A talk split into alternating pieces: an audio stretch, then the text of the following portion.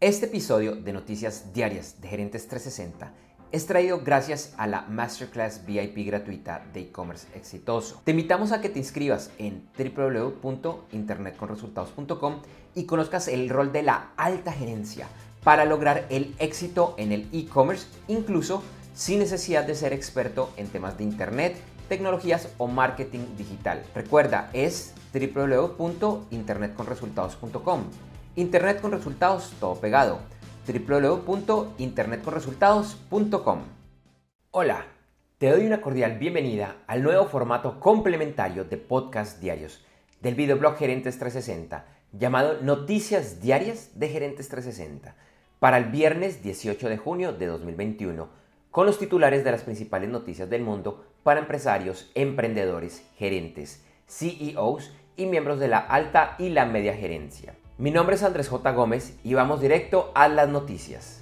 Después de varios años de intentos, el Congreso colombiano finalmente aprobó la llamada Ley de Comida Chatarra. Esta ley busca que los productos comestibles y bebidas procesados que superen unos niveles a ser definidos por el Ministerio de Salud desplieguen un etiquetado frontal advirtiendo sobre excesos en grasas, sodio y azúcar. Después de la reunión sostenida esta semana entre el presidente de los Estados Unidos, Joe Biden, con el presidente de Rusia, Vladimir Putin, la Casa Blanca evalúa realizar una reunión con el presidente chino Xi Jinping. Una fecha probable para dicho encuentro sería en el mes de octubre, cuando se celebrará la reunión del G20 en Italia. Las solicitudes semanales de subsidios de desempleo subieron por primera vez en más de un mes en los Estados Unidos. La UEFA, organismo rector del fútbol europeo, recordó a los jugadores la obligación contractual que se tiene con los patrocinadores. Esta comunicación se dio después de lo sucedido esta semana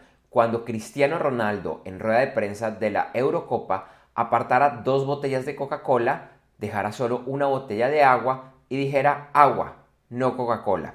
Y un día después, el jugador francés Paul Pogba retiró de la rueda de prensa una botella de cerveza Heineken. La operación de la Bolsa de Valores de Colombia se vio afectada el día de ayer por un problema tecnológico. Las operaciones fueron restablecidas a las 10.25 am hora local.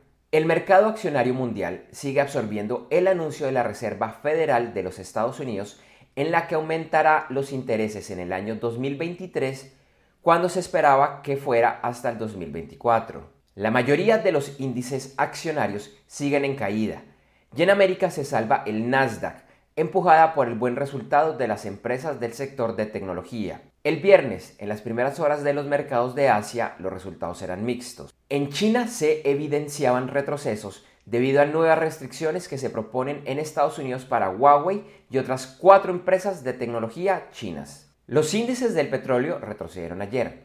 El WTI quedó en 70,98 dólares y el Brent en 73,08 dólares por barril. Finalizamos con las principales noticias de los deportes. En la continuación de la segunda fecha de la fase de grupos de la UEFA Euro 2020, ayer por el grupo B, Bélgica derrotó 2 a 1 a Dinamarca. Y por el grupo C, Ucrania venció 2 a 1 a Macedonia del Norte y Holanda 2 a 0 a Austria. Hoy, por el grupo D, se enfrentan Croacia a República Checa Inglaterra versus Escocia. En la Copa América, con el inicio de la segunda fecha de la fase de grupos, Colombia y Venezuela empataron sin goles. Y el local Brasil goleó 4 a 0 a Perú. Hoy, por el grupo B, se enfrentan Chile a Bolivia y Argentina a Uruguay. En la NBA, los Milwaukee Bucks extendieron sus series de semifinales de Conferencia del Este a 7 juegos, tras vencer a los Brooklyn Nets por 104 a 89. La serie está 3 a 3 y el juego final será el sábado. Hoy, por el este, se enfrentan los Philadelphia 76ers a los Atlanta Hawks. Estos últimos lideran la serie 3 a 2. Y por el oeste, los Utah Jazz versus los Clippers de Los Ángeles. Los Clippers lideran la serie 3 a 2. Ayer dio inicio el US Open de golf que debió ser suspendido por falta de luz. En este inicio, el español Rafa Cabrera Bello se posicionó entre los tres primeros y el colombiano Juan Sebastián Muñoz se posicionó entre los primeros cinco.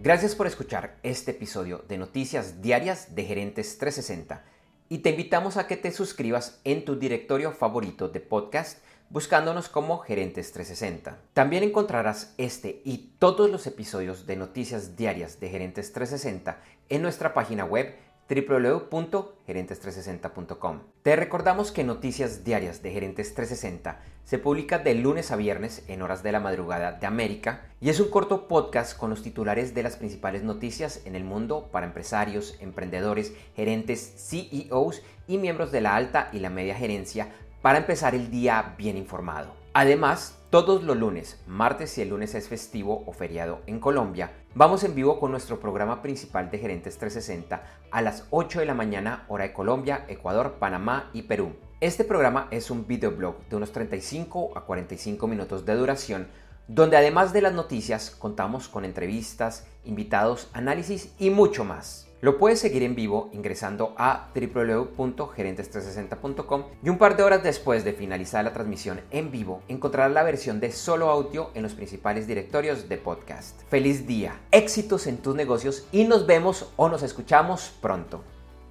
En Noticias Diarias de Gerentes 360, agradecemos el apoyo de nuestro auspiciador Clases.vip y su Masterclass VIP gratuita de e-commerce exitoso. Recuerda que te puedes inscribir en www.internetconresultados.com para llevar tu e-commerce a un nuevo y más alto nivel. Eso sí, una advertencia. Esta clase es para empresarios, emprendedores y miembros de la alta gerencia, en la que se compartirán secretos que harán cambiar la forma como piensas el comercio electrónico de tu organización. No esperes más y separa ya tu cupo ingresando a www.internetconresultados.com.